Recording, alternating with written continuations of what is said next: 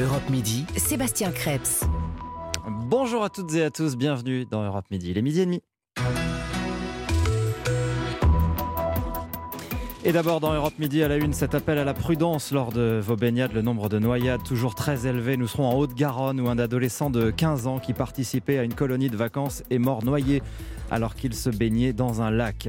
À suivre aussi cette fraude géante au pass sanitaire dans les Yvelines, de vrais faux certificats de vaccination. Les fraudeurs ont usurpé l'identité d'un médecin qui était en vacances. On vous racontera et on évoquera la rentrée scolaire. Toujours le flou sur le protocole sanitaire dans les établissements. Un collectif de médecins et d'enseignants appelle à une action ferme pour protéger les enfants du variant Delta. Le professeur Gilles Pialou sera l'invité d'Europe Midi. Ces dernières informations euh, communiquées par les pompiers du Var, l'incendie est fixé, mais pas encore éteint. On fera le point et nous serons aux côtés des sinistrés qui euh, découvrent les dégâts euh, dans leur maison. Dans l'actualité aussi, Toyota contraint de baisser sa production de 40% à cause d'une pénurie de semi-conducteurs. Et Didier Deschamps qui donne sa première interview depuis la déroute des Bleus à l'Euro. Je sais que je suis le seul responsable, dit le sélectionneur au journal L'équipe. Le temps, une belle amélioration aujourd'hui. Le ciel est, très calme, nous dira Marlène Duré dans 10 minutes. Europe 1. Écoutez le monde changer. Ce sont des drames qui sont euh, toujours très trop nombreux euh, été après été. Le nombre de noyades accidentelles atteint 700 depuis le mois de juin. Plus de 160 ont été mortelles. Et le cas d'un enfant vient aujourd'hui s'ajouter à la liste et inciter encore plus à la prudence. Un adolescent de 15 ans qui participait à une colonie de vacances est mort noyé en Haute-Garonne. Benjamin Peter, vous êtes notre envoyé, notre correspondant en Occitanie. Il se baignait dans un lac oui, un lac situé en plein cœur de la commune de Barbazan, accueillant avec des petites tables pour pique-niquer. C'est là que cette colonie d'une quinzaine de jeunes encadrés avait décidé de se baigner et de passer la nuit. Mais hier, en fin d'après-midi, l'adolescent est pris d'un malaise dans l'eau. Malgré l'intervention des secours pendant plus d'une heure, il n'a pu être réanimé. Pourtant, un peu partout autour du lac, il est marqué que la baignade est interdite. Pour la maire de Barbazan, Michel Strader, ce drame aurait pu être évité. On n'a pas eu de demande particulière de cette colonie pour nous demander si on pouvait se baigner, si on pouvait euh, camper. Euh, Aucune autorisation n'a été donnée par la commune, en sachant que le lac, euh, la mairie a pris un arrêté pour interdire la baignade. Il date de 1961 et le second de 1976. Donc les panneaux sont affichés. Il n'y a pas de surveillance, pas de maître nageur. Donc la baignade est interdite pour faute de, surveillance. Hein. Je comprends aussi des enfants de 15 ans, il fait beau, on arrive, on voit un lac, il y a de l'eau, on a envie d'y aller. Mais effectivement, il y avait des encadrants qui aurait dû peut-être euh, se rapprocher au moins de la mairie. La mairie de Toulouse, qui organisait cette colonie, a fait part de son émotion. Une cellule psychologique a été mise en place. La gendarmerie de, Saint-Gaudens a été saisie et une autopsie sera pratiquée dans les prochaines heures pour comprendre les circonstances exactes de ce décès. Benjamin Peter depuis euh, Toulouse pour Europe 1. Un peu plus de 2000 malades du Covid sont toujours en soins critiques. Le nombre d'hospitalisations continue d'augmenter, situation qui préoccupe les médecins. On en parlera avec le professeur Gilles Pialou, qui est donc l'invité euh, d'Europe Midi juste après le journal. Dans la rue, les manifestations contre le pass sanitaire continuent. De nouveaux rassemblements sont prévus demain dans plusieurs villes de France. Ce sera le sixième samedi euh, consécutif. Ce pass sanitaire qui entraîne une affluence record sous les tentes des pharmacies pour se faire tester, notamment euh, juste avant le week-end, pour pouvoir sortir au restaurant, au cinéma. Près de 6 millions de tests la semaine dernière, c'est du jamais vu. Diane Berger. Une petite tente blanche et une longue file d'attente. Ce barnum de test antigénique fait le plein.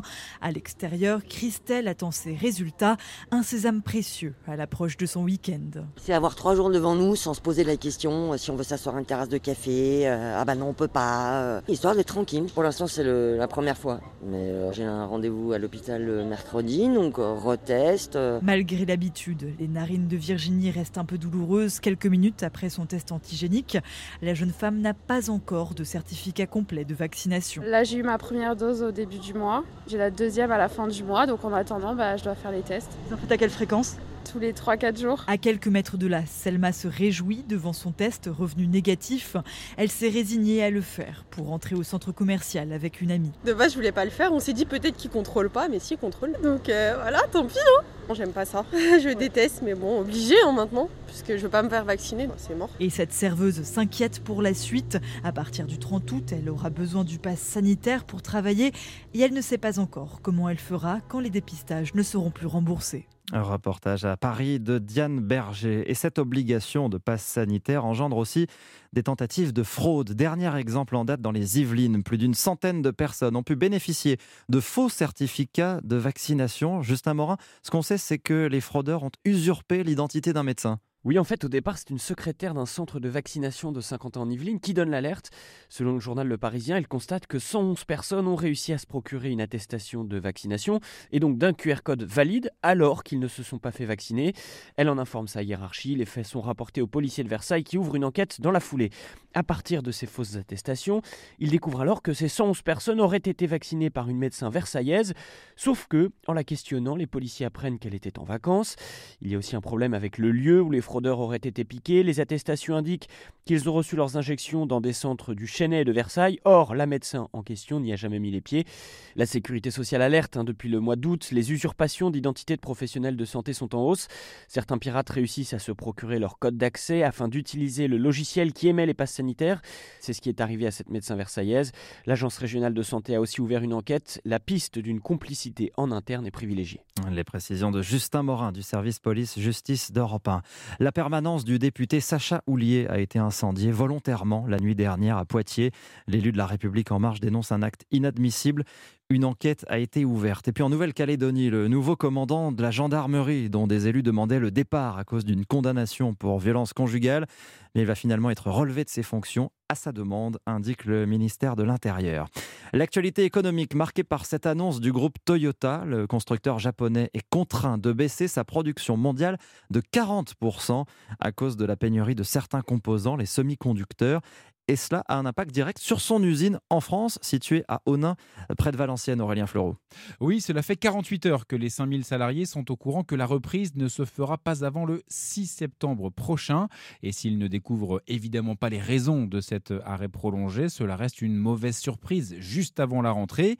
D'autant plus que Toyota avait réussi à plutôt mieux s'en sortir que les autres constructeurs grâce à des stocks de semi-conducteurs plus conséquents et à un bon approvisionnement. Une déception pour Eric Eric Pecker, responsable CGT à l'usine d'Onin. On a été prévenu euh, mardi soir de cet arrêt de, de production. Ce qu'on dénonce, nous, c'est les pertes de salaire qui seront la conséquence de ces deux semaines minimum de chômage partiel. Déjà, les salaires sont pas élevés. Alors, si en plus on gagne moins au chômage partiel, euh, ben ça, c'est pas acceptable. En cause, un fournisseur malaisien dont la production a dû être stoppée à cause du Covid-19.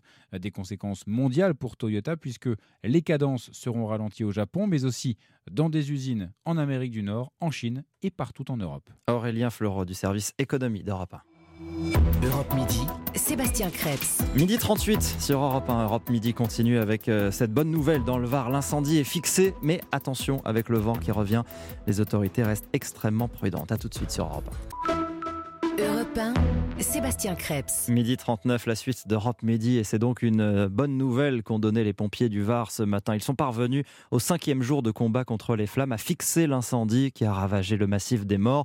Cela veut dire qu'il ne progresse plus, mais cela ne veut pas dire pour autant qu'il est éteint. Et surtout, il s'agit de rester extrêmement prudent parce que les températures vont repartir à la hausse et le vent va se renforcer dans les heures qui viennent. 7000 hectares de forêt ont brûlé et plusieurs habitations. Ces dernières heures, les sinistrés ont pu aller constater les dégâts. Témoignage recueilli sur place par notre envoyé spécial Caroline Baudry. Ça c'est ma cuisine, il reste plus rien. Les murs euh, se cassent, tombent, la toiture elle s'est écroulée. Euh, regardez, il y a des morceaux d'agglo qui sont tombés. Les photos défilent sur le téléphone d'Arlette, 66 ans. Sur les images des décombres, des vignes calcinées, les restes de sa maison ravagés par les flammes. Le premier jour, on a l'impression que que la vie s'effondre. J'ai pris une robe, une paire de tongs, les papiers du notaire et c'est tout. Avant de se réfugier dans cette petite maison vétuste avec son fils et ses six caniches, elle y dort depuis mardi sur un matelas gonflable. C'est la maison où vivait, je crois, le directeur de l'école Chabot. Et franchement, les Cogolinois, ils sont formidables. C'est la solidarité du village qui nous a prêté euh, une table, des casseroles, des vêtements parce qu'on n'avait plus rien pour s'habiller, tout a brûlé. Aujourd'hui, Arlette n'a qu'une idée en tête. Reconstruire la maison. Je ne sais pas si, si on aura la possibilité peut-être de mettre un mobil-homme pendant quelques mois, le temps de, que ça se construise. Mais euh, ce qu'on fera, c'est qu'on fera une grande réserve d'eau. Pour protéger des flammes les terres de ses aïeux sur lesquelles elle s'est installée il y a plus de 20 ans. Cogolin, Caroline Baudry, Europe 1. Emmanuel Macron s'est entretenu hier soir avec le président américain Joe Biden sur la situation en Afghanistan. Selon l'Elysée, il a insisté sur la nécessité de coordonner l'évacuation des ressortissants étrangers et des Afghans qui ont travaillé pour les Alliés. Une réunion des ministres des Affaires étrangères de l'OTAN est aussi prévue aujourd'hui. Et sur place en Afghanistan, eh bien, le nouveau pouvoir taliban commence à être contesté dans la rue. Des manifestations ont eu lieu dans plusieurs villes. Marion Gauthier et on dénombre déjà plusieurs morts parmi les manifestants. Oui, dès, mercredi, l'agence Reuters fait état de trois morts après un rassemblement à Jalalabad, à l'est de l'Afghanistan. Les coups de feu tirés par les talibans pour disperser la foule résonnent encore sur les réseaux sociaux.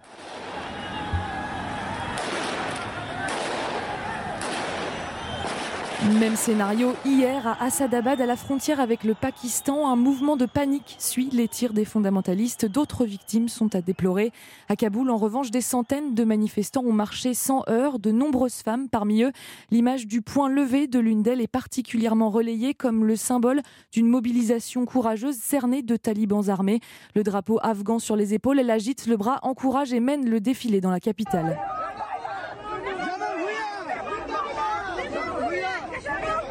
Et une autre femme s'est aussi illustrée en tête d'un cortège noir, rouge et vert, les couleurs du pays qui fêtait hier le 102e anniversaire de son indépendance. Les talibans célébraient la victoire sur l'occupant américain. La rue, elle, réclamait le départ du mouvement islamiste.